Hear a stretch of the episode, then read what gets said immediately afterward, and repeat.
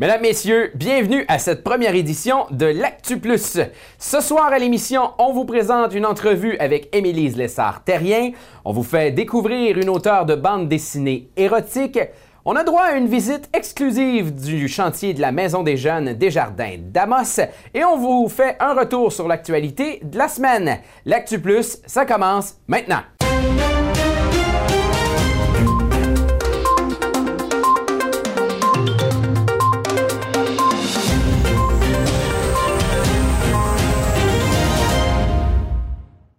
Cette semaine, on vous a présenté un extrait d'entrevue avec Émilise Lessard-Terrien. Il y a Mathieu Prou euh, qui a euh, parlé avec Émilise un petit peu plus longuement Oui. euh, par vidéoconférence. C'est exactement le but de l'Actu Plus, dans le fond, c'est de mettre les entrevues en plus longue, plus longue extrait, en fait, en, en intégrale ou presque.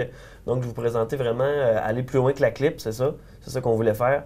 Donc, l'Actu Plus, on va le faire et je vous invite à écouter cette entrevue intéressante grâce à une application qu'on a découvert cette Zoom. semaine. Euh, technologie, vous savez, on fait des bulletins quotidiens, fait qu'on a besoin de- de- d'outils technologiques pour euh, parler aux gens. Zoom, ben, on va l'utiliser souvent, je pense. Voilà ce que ça donne. C'était la troisième consultation euh, dans, le, dans le genre que tu faisais là, euh, avec les acériculteurs cette fois-ci. Euh, Qu'est-ce qui est ressorti finalement de, de cette rencontre-là avec eux? C'est quoi les, les- les grands enjeux?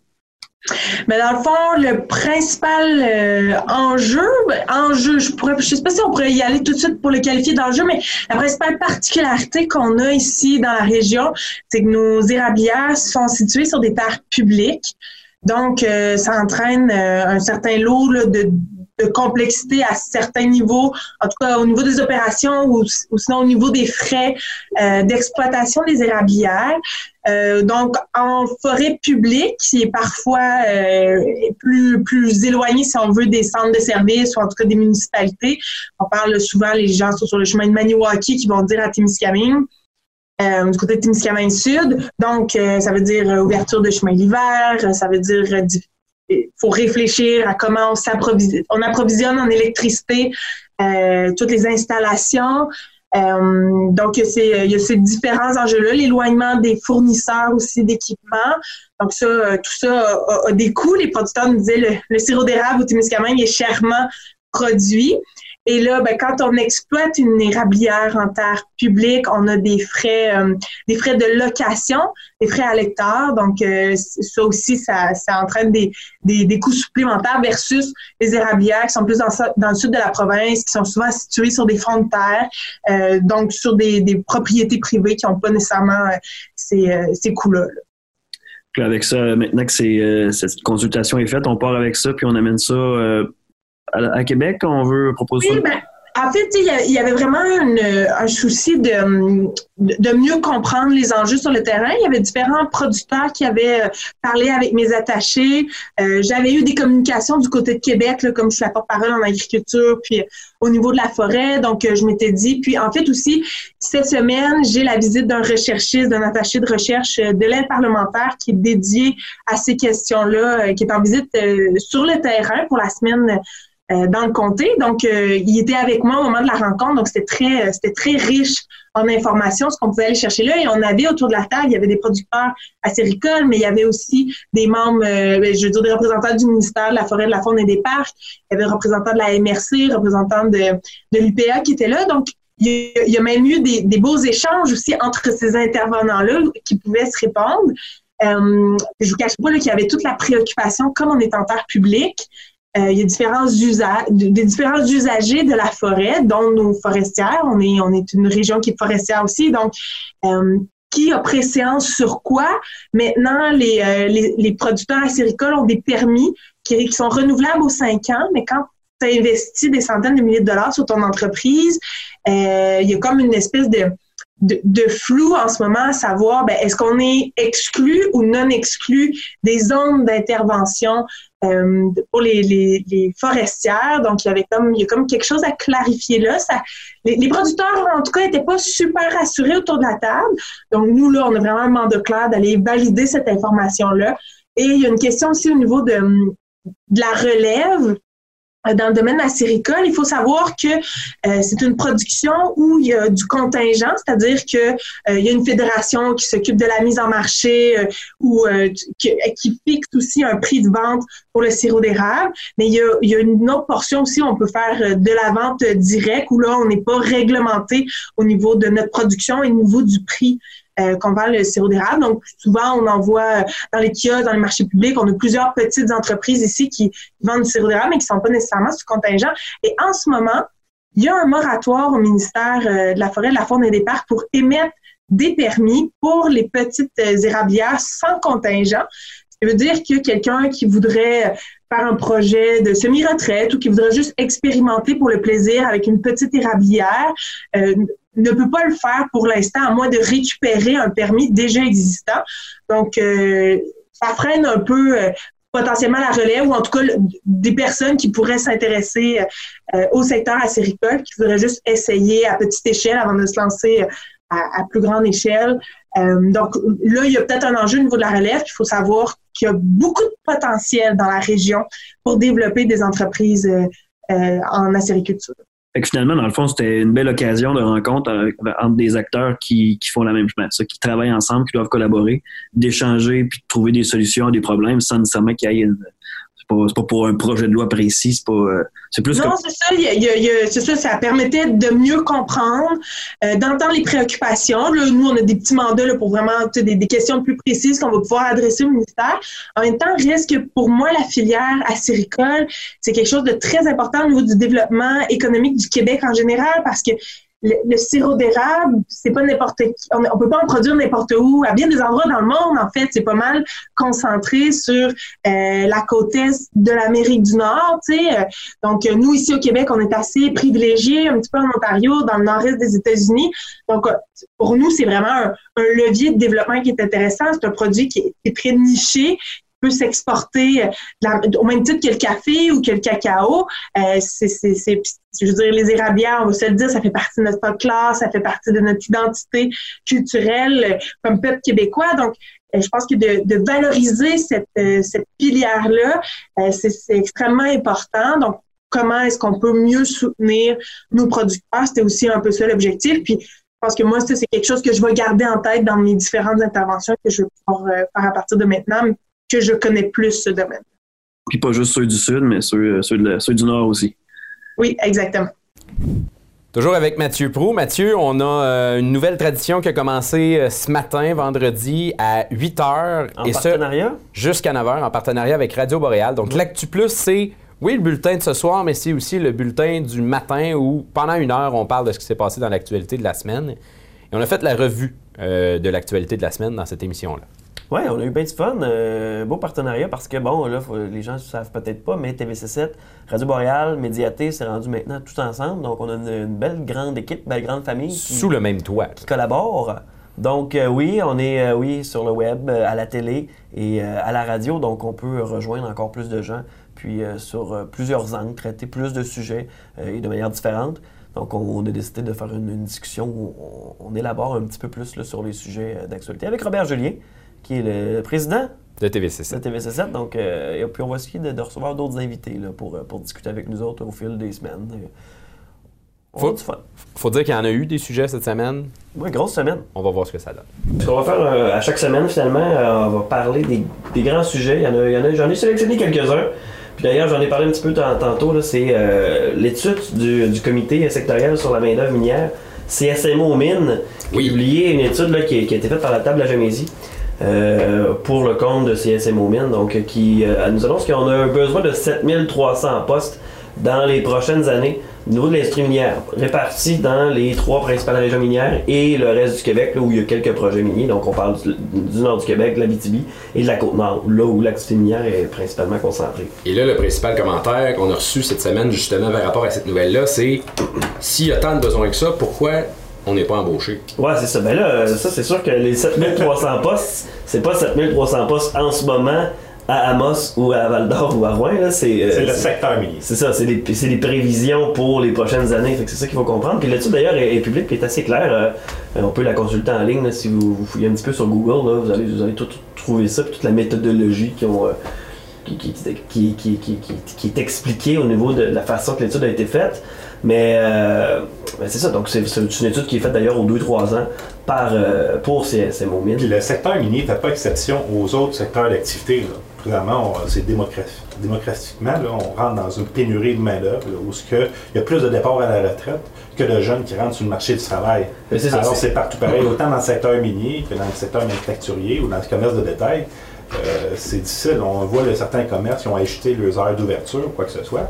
Alors, on, on est en recherche. Puis c'est sûr qu'il y a certains secteurs plus spécifiques. On parle souvent de la main-d'œuvre qui est plus euh, technique ou euh, manuelle. Le- Ceux qui sortent des DEP là, euh, sont placés avant même de terminer le, euh, le cours. Exactement.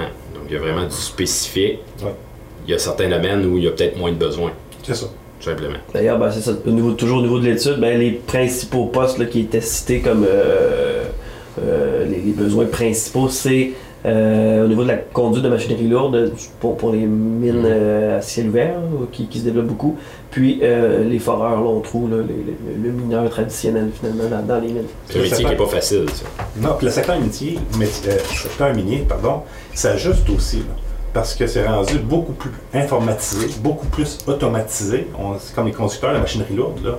Euh, ça s'en vient, là, ils, ont, ils ont développé des simulateurs où ce que les gens sont dans, sont dans un bureau là, avec des comme un gros jeu C'est vidéo. Un, gros- un gros jeu vidéo. Maintenant, on est rendu là, avec des 10 tonnes, des 20 tonnes là, euh, téléguidées. Oui, c'est ça. Pour des, secteurs dans les mines où c'est moins sécuritaire d'aller, on ne mettra pas un gars assis dans la machine, on va l'asseoir, par exemple, euh, dans les bureaux administratifs en haut.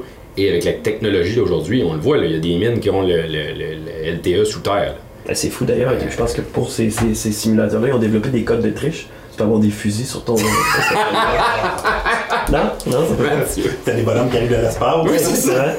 Space Tu peux Invader. te coller n'importe quel type de véhicule, euh, tu vas avoir ton Space Shuttle dans, dans le salon. Vous êtes, vous êtes un peu trop dans les jeux vidéo, les gars.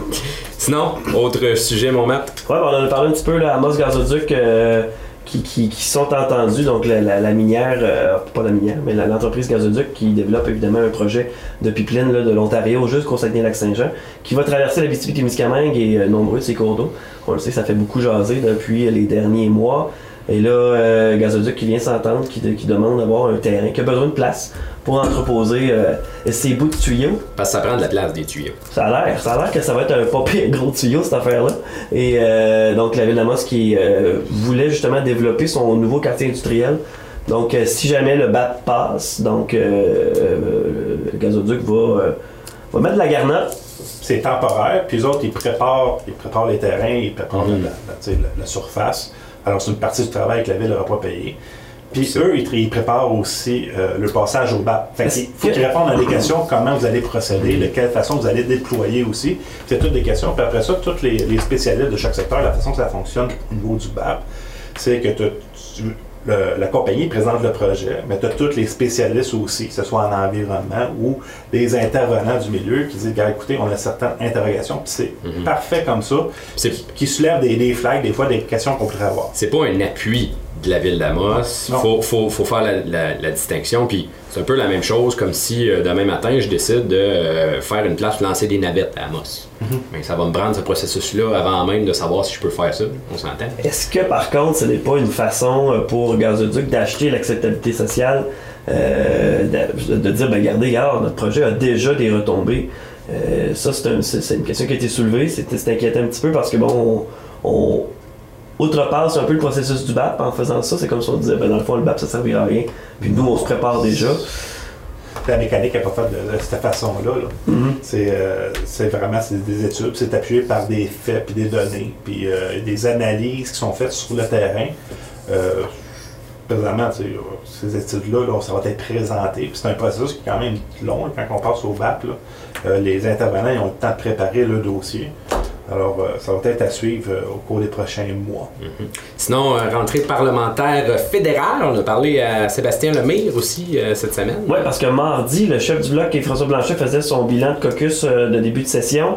Euh, D'ailleurs, le bloc, on peut en parler un petit peu, là, ils, ont, ils ont utilisé une technique quand même nouvelle. là. ils, ont, ils ont tout déballé leur sac de ce qui allait se passer parce que ça marche au fédéral, les, il, y a une, il y a un pire- il y a une pile au sort pour les dépôts des projets de loi. Et sur les 30 premiers projets de loi, généralement dans une session, c'est une trentaine de projets de loi qui sont présentés. Mais le Bloc québécois en a 6.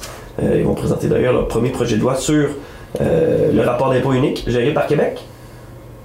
Mais tu, tu- tu dis euh, pige au sort, est-ce que euh, ça va au prorata du nombre de députés? Ouais, ou c'est ça, euh, exactement. Selon, euh, selon les oppositions officielles et deuxième opposition, euh, le Il faut comprendre la mécanique présentement, c'est un gouvernement minoritaire. Ouais. Alors, Mm. euh, le gouvernement il doit consulter les partis d'opposition. Il y a certains projets qui risquent d'être priorisés par rapport à d'autres. Il y en a d'autres, comme ce, ce projet que tu viens d'énoncer au niveau du, euh, du bulletin d'imposition euh, unique pour que ça soit transféré seulement au Québec. Ça, on fait dire tout de suite, je pense, pas que ça passe. là. Euh, C'est encore drôle. Hein? C'est encore drôle parce que justement, tu l'as dit, on est un gouvernement minoritaire, fait que ça se pourrait qu'il y ait des, des Ouais, partis qui ont le goût de faire des gains au Québec. Là. Tu annonces une volonté, tu annonces une orientation que tu veux aller, mais après ça, quand tu vas arriver pour négocier, euh, tu vas choisir tes batailles, puis il y a des. Je pense présentement, il va y avoir des batailles plus, plus grosses que ça qui vont arriver à Ottawa? Il faut dire que Sébastien Lemay va être avec nous un petit peu plus souvent aussi euh, durant la saison de l'actu. On va avoir la chance de lui parler. Ouais, on a eu parlé d'ailleurs euh, mercredi euh, via la plateforme Zoom, donc euh, il était dans son bureau d'Ottawa. Notre On découverte parlait- de la semaine, la On plateforme se Zoom. parlait euh, de, de, de ses engagements aussi pour, pour lui. Euh, lui, il n'aura pas la chance de déposer le projet de loi nécessairement dans la prochaine session parce qu'il a été, c'est le dernier de la gang, il était plus dernier. Euh, il va- pour lui, c'est pas trop grave, mais il y a quand même euh, quelques priorités. Il a beaucoup parlé évidemment de dessertes euh, en service cellulaire, euh, le service internet aussi en région, euh, transport aérien, transport ça, la mobilité. Donc, euh, tous des, des dossiers importants pour la région. Puis, il y, a des, il y a- il y a des bons investissements qui ont été faits. Le GIRAT euh, a eu du financement dans les derniers mois pour euh, amorcer un programme de- d'implantation de, tours cellulaires, tout ça. Et ça a commencé. Landrienne a enfin du réseau. Oui, puis le Pressac, ça s'en vient aussi. Oui. En tout cas, beaucoup de tours en région. Ça va se déployer euh, beaucoup dans la prochaine année. Là, on parlait de la réserve fournie clavéranderie, entre autres, là, qui devrait là, ouais, dans. On les prochains On mois. devrait pouvoir traverser le parc sans que ça coupe. Oui. C'est ça, qu'on se comprend. On a parlé de politique fédérale, on va parler de, politique municipale. Euh, Il y a le maire de Matagami qui était fâché. Ouais, c'est ça. euh, taxe foncière, toi, Robert, t'as déjà été conseiller municipal? Oui, ben là, c'est une situation qui est quand même assez particulière. On a des CERCOM qui est euh, pour la desserte ambulance, ambulancière, Qui ont racheté les ambulances épidémiques euh, en 2017. effectivement, qui se sont enregistrés sur un OBNL. Mais on s'entend la- l'argumentaire euh, du maire. C'est un OBNL, un OBNL qui fait 83 millions de, de revenus, 6 millions de profits. 6 millions de profits, Paye pas de taxes. paye pas de taxes. C'est pas cher. Euh, C'est c'est sûr que- c'est fâchant. Quand tu regardes ça comme ça, ouais. Tu sais, c'est- un autre niveau, là. Tu sais, c'est rendu du OBNL de haute voltige. Ouais. Quand d'habitude, un OBNL, ben, ça a une mission. Puis ça remet dans la communauté. On a parle ici Radio Montréal, TVC7, Ouais. euh, on parle Centre de prévention suicide, on parle de plein d'organismes. On aimerait ça faire autant de millions. Mais le financement de ça, ça vient de où? C'est du gouvernement. C'est du gouvernement quand Ça, tu donc, fais les euh, transports. puis, euh, Subventionné au gouvernemental, puis tu redonnes puis pas les assurances, euh, les particuliers. Puis les particuliers aussi, quand tu as un transport en ambulance. Ça coûte quelque chose. Ouais, ça tourne autour de, de 100 plus des quelques frais. Là. Fait que c'est tout ça qui est, qui est empilé. Puis eux autres, la façon qu'ils disent, ben, qu'ils remettent dans la communauté, mais c'est en augmentant la desserte, sais, parce qu'ils ont des temps de réponse minimum. En tout cas, il y a toute une mécanique autour de ça. Puis euh, l'argumentaire de la ville de Matagami qui est très recevable, c'est que, regarde, regardez au profit que vous faites, là, parce que pour une petite communauté, là, euh, je pense qu'on parlait à peu près de 16, 16 000 en taxes. Mhm. Ça, paraît. Un là, la- ça, ça, ça a été jugé à- dans un tribunal administratif qui s'appelle la Commission municipale du Québec. Et là, il n'y a pas de recours pour ça. Euh, selon la loi, des CERCOM est en règle. Dans le fond, euh, c'est correct au niveau de la loi Mhm. de, de- de- de demander le crédit de taxe euh, compte tenu qu'il donne des dons en commandite et euh, en santé, en dans les fondations hospitalières. Puis Ouais, là, je pense qu'il y a l'équipe d'avocats qui va, qui va passer sur le dossier, voir si Ouais. ça appelle en appel, mais ça. non, c'est ça, il n'y a pas de processus d'appel. Pas de processus Il n'y a pas de d'appel. processus d'appel à la commission municipale. C'est ça le, le point. En tout cas, le maire, euh, le maire de Matagami s'est fait entendre hier et a fait clairement savoir que ça faisait pas son affaire, euh, ce, ce dossier-là. Sinon, euh, ben, il y a eu un autre incident à la mine Westwood. Je dis autre incident puisque ça, c'est pas le premier euh, dans le dossier de la mine Westwood. Cette fois-ci, un, un, un scoop qui a pris feu sous terre, donc une chargeuse navette, une grosse machine. Un scoop, tu veux dire une nouvelle de dernière heure? Oui, c'est ça, non. En fait, euh, un scoop qui est une espèce de machine avec une pelle en avant qui se promène dans les galeries de mines pour ramasser C'est comme un gros tracteur à gazon. Ça ressemble à ça un peu. Pas vraiment, Mathieu. Avec une pelle en avant. Ouais, Non? mais c'est ça, donc euh, incendie à Westwood. On sait que Westwood, euh, c'est pas nécessairement là où c'est le plus facile de, Il y, a, eu un peu le- le- leurs problèmes dans les derniers mois, dernières semaines. La sécurité, euh, c'est peut-être pas l'endroit le, mieux coté, je dirais, là, comparativement à d'autres mines. Et euh, les communications sont difficiles aussi. Euh, Radio-Canada en parlait, ont eu de la difficulté à avoir des entrevues rapidement. Les familles étaient fâchées aussi ouais. de ne pas être informées de ce qui se passait parce qu'on savait qu'il y avait trois mineurs qui manquaient à l'appel sous terre. On savait pas qui. Sais, les, les- les familles avaient de la difficulté à avoir de l'information, donc ça, ça a choqué un petit peu la, la communauté autour de ces mineurs-là qui travaillent dur à Westwood. Euh, ça, ça- ça a fait, ça a fait jaser cette semaine. La bonne nouvelle, c'est qu'il n'y a pas de dommages. Exactement. Donc, euh, si je me trompe pas, les opérations a reprenaient hier, si je ne me trompe pas. Quand je parle jeudi. de pas de dommages, il n'y a pas eu de mort. Il n'y a pas eu de mort. euh, ces gars-là ont été transportés à l'hôpital, mais par mesure, par mesure préventive. Il y a la CNSST, évidemment, qui va, euh, qui, qui- qui va avoir son grain de sel à dire dans, dans le Il dossier, comme, tout bon événement euh, comme ça. Sinon, sinon, sinon, euh, il y a eu la commission euh, hier euh, qui se déroulait du côté de, Val d'Or, Mathieu. Oui, c'est ça exactement. Donc la commission sur l'exploitation sexuelle, des jeunes mineurs, c'est présidé par Yann Lafrenière, le député de Vachon.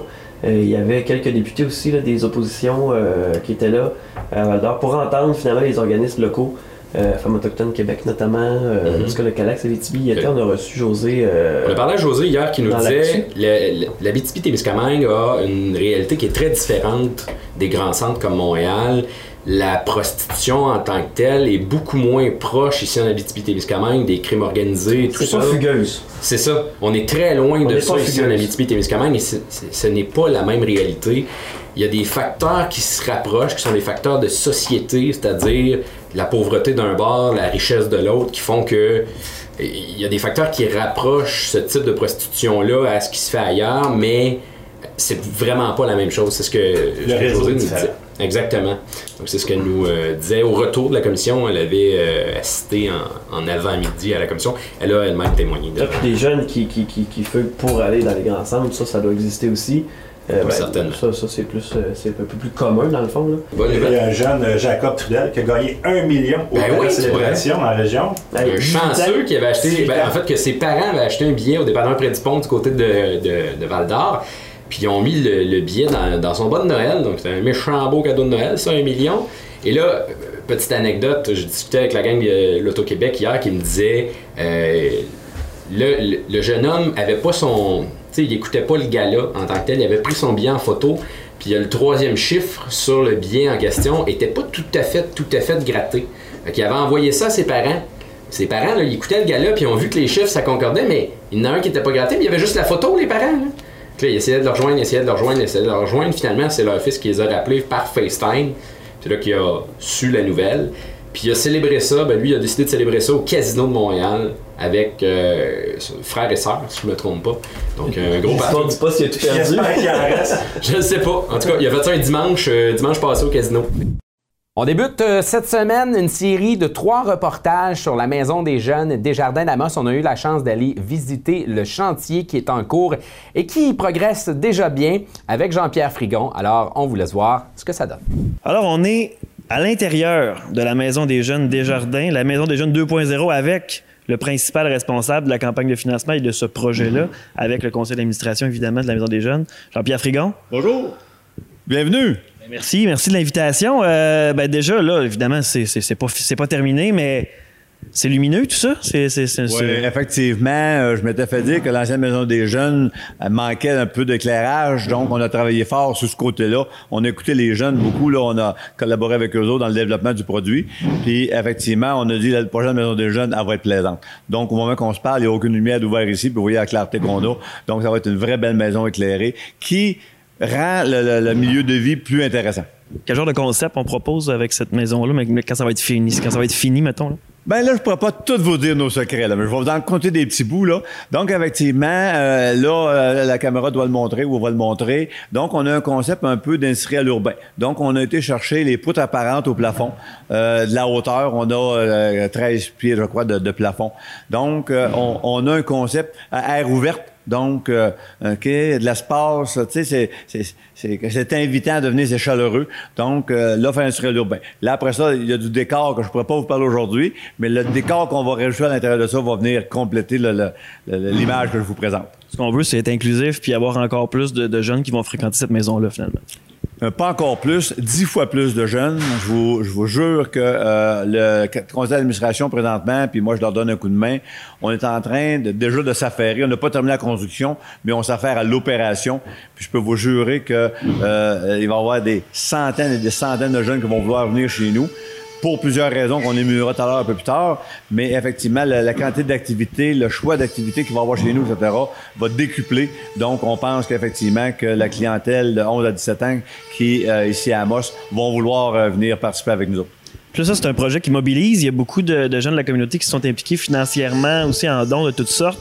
Comment on a réussi à rassembler tout ce beau monde autour du projet? Bien, je pense qu'effectivement, on a fait deux choses, OK? On, a expliqué euh, l'importance d'une maison de jeunes à ces gens-là. Ça, c'est assez facile. Les gens, bien oui, c'est important notre jeunesse. On leur a dit, écoutez, là, euh, hein, et, et, tu fréquentes des beaux endroits, euh, je vais nommer Tim Hortons se rénove, le restaurant Mike se rénove, tout le monde se rénove. Pourquoi? Parce que les gens veulent fréquenter un bel endroit. Donc, on dit, hey, on va faire un bel endroit. On a une belle extérieur de bâtiment. Les gens commencent à la voir parce qu'on est en train de travailler, de finir nos travaux extérieurs. Euh, on va avoir un bel intérieur, que je peux pas tout vous dire, mais croyez-moi, ça va être euh, ça coche. Et on s'est dit, on va faire la mission, compléter la mission en même temps. Donc, c'est là qu'on travaille à une mission renouvelée et il va avoir, comme dire, dix fois plus de types d'activités à l'intérieur qu'on avait avant. Donc, on va rejoindre dix fois plus de personnes grâce à ça. Fait que là, ça ici, c'est euh, la salle, la salle principale, dans le fond? Donc, euh, effectivement, quand on arrive ici, ça se passe, l'entrée principale était juste à notre gauche ici. Donc, quand on va rentrer, il va y avoir ici un coin euh, cuisine, cuisinette, OK, avec un, un immense îlot. L'îlot va servir pour euh, faire du chilling. Il va y avoir des connexions Internet, etc. Tout va être là, bien évidemment. On est en 2020, puis on est en train de faire une maison euh, renouvelée, fait qu'on va être high-tech partout. Euh, donc, est-ce qu'on donne euh, la maison intelligente, dans le fond? Ben, je sais pas si on va se rendre si loin que ça, là, mais euh, on imagine que nos jeunes vont être intelligents, fait que ça va être correct. Et donc, il va y avoir un espace cuisine, et on a M. Bergovic, je sais pas si vous connaissez, M. Bergovic à Amos, le mouvement Cash. il va venir avec nos jeunes pour leur donner des trucs de cuisine, de ci, de ça, parce que nos jeunes sont appelés à l'OCGEP tout à l'heure. Donc, si à la maison chez eux, ils sont gâtés, puis c'est maman qui fait tout le temps la nourriture, ben, quand ils arrivent au cégep, ils sont un peu désorganisés. Donc, nous, on va venir ici organiser de façon sporadique des cours de cuisine. Et là, euh, pas, pas style Ricardo, là. On veut, tu sais, euh, comment faire une salade plaisante en quelques minutes, euh, manger santé, etc. Autre chose que du craft. Voilà, exactement. Donc, on va euh, développer ça, puis on va euh, donner ça. Je pense que ça va être intéressant. Euh, Bert me parlait un petit peu de la manière qu'il voulait s'y prendre. Ça va être amusant d'apprendre des cours de cuisine. Et quand les jeunes vont arriver au cégep, ben ils vont dire, regardez, en cinq minutes, je suis capable de faire un très bon pas santé. Donc, ça, c'est le petit coin qui est ici. Ensuite de ça, si on se déplace un peu plus en arrière, donc, il faut savoir qu'une maison des jeunes, dès que c'est ouvert, ça veut dire qu'il y a un animateur, OK, responsable qui est chez nous. Tu sais, il n'y a pas juste des jeunes, OK? Quand que la porte se débarre, ça veut dire que c'est un animateur responsable qui a débarré la porte et en tout temps. Pour deux choses, donc, puis même, on en a plus qu'un parce qu'on parle, on a déjà engagé un deuxième, probablement engager un troisième. Donc, on va avoir trois animateurs qui vont venir travailler avec nous autres pour aider les jeunes, organiser des activités, faire des activités, etc. Et donc, on a un bureau d'animateur. Donc, ça prenait un bureau, ça va être ici que ça se passe pour l'animateur en tout temps. Donc là, on a fait deux, trois pas et là, il y a une nouvelle zone. Là, ça... Voilà. Donc, effectivement, la zone ici, euh, je suis pas un expert, mais quand je consulte les, les, jeunes avec qui on travaille, ils nous disent, écoute, toutes les maisons des jeunes au Québec, ça prend une table de ping-pong. Ah, ben, c'est fun, une table de ping-pong. Donc, effectivement, on a réservé un emplacement à choix un design hors de l'ordinaire que je peux pas vous dévoiler, mais la zone qui est ici, ça va être la, la place pour la table de ping-pong qui va avoir un environnement wow, ça, je vous le jure. Donc, une place principale, c'est assez grand, mais une table de ping-pong, ça prend un peu d'espace. Si on se dirige ici à gauche, euh, bon, ben, une salle de bain, bien évidemment. Mm-hmm. Et euh, on a, euh, ça d'ailleurs, je me suis fait expliquer ça, on a ici à ma gauche euh, une douche. Donc, moi-même, le premier, je me disais, ouais, non, une douche maison des jeunes, on n'a pas besoin de ça. Jusqu'à temps qu'il m'explique, mais oui, Jean-Pierre, on, on, va t'expliquer. Nous, on a des jeunes, des fois, à 4 heures après l'école, va travailler. Ils travaillent au McDo jusqu'à 8 heures. Mais à 8 heures, lui, il a eu chaud, puis il sent, patate frite ou quoi que ce soit. S'il veut s'en venir chez nous directement, ben il sent patate. Fait que là, ils ont des écoute avec une douche. Le jeune va aller prendre sa douche, puis venir de 8 h à 9 h ou venir à 10 h venir euh, chiller avec ses amis. Euh, Ben oui, c'est à gros de bon temps. Donc, effectivement, on a installé une douche qui va permettre aux jeunes qui travaillent avant de venir ici, ben, d'arriver, quand ils vont arriver, pour pouvoir euh, prendre une douche, puis là, après ça, venir s'amuser avec leurs amis. Donc, Avec le gymnase, ce sera pas un luxe non plus. dans le gymnase. Et voilà, tout à l'heure, là, t'as vendu mon mot gymnase. Je ne voulais pas en parler tout de suite, mais oui, effectivement, ça va être euh, une des raisons d'avoir une, euh, une douche sur place, en plein ça. On fait plein, plein de choses, mais il va y avoir des choses conventionnelles également qui vont demeurer qui euh, c'est au niveau d'Internet pour avoir des jeux Internet, etc. Donc, il va en avoir à différentes places. On a des tonnes de jeux, mais on n'a pas enlevé les anciens pour C'est la salle d'ordinateur. salle d'ordinateur, c'est ça. Donc, ici, où on se constitue présentement, donc, ça va être un mini salon qui va servir à ça. On voit au mur, il y a des places pour les prises de courant, TV, etc. Donc, euh, il va, avoir- ça, ça va être un espace jeu, effectivement, pour les, les amis. faut savoir qu'on est en train d'acheter un logiciel qui permet à des étudiants de faire en réseau leurs travaux d'école. Donc, les gens qui vont être ici, là, grâce à un logiciel qu'on est en train d'acheter pour acquérir, ils vont pouvoir, tout le monde, faire des travaux d'école ensemble. C'est un peu spécial, là, quand je vous disais qu'on s'en va 2.0 au niveau de technologie, mais ça, c'est un, des choses qu'on est en train d'acheter. Donc, cette section ici va être réservée à ça. Il va avoir le long du mur un petit standing bar, parce qu'on fait beaucoup de micro-zones dans notre maison des jeunes. Même si c'est un grand institut en même temps, donc on veut donner la chance de des groupes de s'installer différemment. Donc ici, le long de cette fenêtre-là, il va y avoir un genre de standing bar qu'une gang de jeunes, tout autant avec des réseaux Internet, etc. Il va y avoir du Wi-Fi d'ailleurs. Mais euh, donc, c'est des... Juste en arrière de moi, puis on continue, mais là, je vais faire l'introduction euh, de notre gymnase. Donc, effectivement, on a développé un beau produit qui est euh, un gymnase. Donc, on voulait faire un lien de communication entre le gymnase et notre maison des jeunes. Puis c'est pour ça qu'on a mis une belle grande fenestration qui nous permet euh, d'avoir un contact avec nos amis qui vont être en train de jouer du basket ou quoi que ce soit de l'autre côté. Fait que là, c'est un gros projet, mais on va prendre une petite pause, puis on, va- on, la semaine prochaine avec Le sous-sol. On va aller visiter le sous-sol. Tabarouette, un sol en plus. Oui. Incroyable. Mathieu, tu as rencontré cette semaine une auteure de bande dessinée érotique. Ouais, Sylvie Rancourt, euh, originaire de Barrault, qui a, qui, a toute une histoire, en fait, bien particulière. Euh, elle a été danseuse elle a, pendant plusieurs années, quitté ce, ce métier-là pendant des années et là, a recommencé à dessiner aussi au travers de ça. Elle a sorti un nouveau, un nouveau livre tout récemment grâce à un financement qu'elle a obtenu euh, du Conseil des arts et des lettres du Québec, entre autres. Donc, euh, on s'est entretenu avec elle, on parlé un peu de son parcours et puis de, de- son œuvre, comment elle procédait. Donc, euh, c'est une histoire vraiment intéressante euh, et euh, particulière surtout. Euh, c'est pas tous les jours euh, qu'on peut rencontrer euh, des auteurs euh, de- d'œuvres érotiques en bande dessinée. Là, nous, ben, on l'a reçu sur notre plateau. Alors, toujours à l'Actu Plus, euh, on rencontre une artiste originaire de Barrault, euh, qui, se- qui- qui est une, une artiste BDiste et auteur. Euh, elle a sorti tout récemment son plus récent livre dans la série Mélodie, donc Mélodie au bar l'Antique. Sylvie Rancourt, bonjour. Bonjour. Ça va bien? Oui. Ben, merci, bienvenue. Parlez-moi un peu de, de- de ce, de ce nouveau livre-là. C'est un genre quand même particulier. Hein? Qu'est-ce qui est, euh, quel style de, de livre que c'est là? Ben, dans les années 1980, quand j'ai travaillé dans les bars, ben, je suis une des rares qui s'est affichée à faire ce métier-là. Puis ça, euh, euh, Ce métier-là, euh, dans le fond, qui était. euh, ben, moi, j'étais euh, une danseuse Ouais. euh, nue dans les bars euh, dans ces années-là. dans les années 80. C'est ça. Puis, dans ces années-là, ben, des danseuses, il y en avait dans tous les villages. Oui, Puis j'ai fait euh, plusieurs euh, villages. Puis celui-là, c'était à Saint-Hyacinthe. J'ai 26 livres en ligne qui sont sortis sur cet épisode-là parce que j'étais là plusieurs mois. Puis quand que j'ai eu ma... euh, j'ai fait ma demande de subvention, j'étais rendue là. Fait que là, moi, ça, c'est le premier livre que j'ai écrit il y a 30 ans. Fait que ça, c'est l'intégrale. Tous les livres que j'ai faits dans ces années-là, en 1985, ben, ils sont dans celui-là. Après ça, j'ai arrêté pendant 20 ans. Quand que j'ai arrêté cette édition-là, ben, je suis partie à Saint-Hyacinthe. Fait que là, j'ai mes 26 livres euh, qui continuent. Puis après cela, je suis en train d'écrire la suite que je m'en vais à Granby. Puis après ça, je vais aller à Montréal, je vais aller partout. Mais j'ai dansé à peu près 8-9 ans. Fait que j'ai écrit euh, tout ce qui s'est passé dans ces années-là, dans les bars. Euh, j'ai dansé avec Gilda, avec euh, Bébé Bourdon, puis euh, tous ces personnages-là, euh, ben, ben intéressants aussi. Puis c'est ça que je raconte. Fait que c'est tout... euh, chaque livre, c'est un petit événement. Puis celui-là ici, c'est parce que quand on est allé aux États-Unis euh, avec euh, Kitchen Sink Price, ben lui, euh, il me disait qu'est-ce que tu faisais avant, parce que c'est pas tout le monde qui devient danseuse, même s'il y en a eu beaucoup.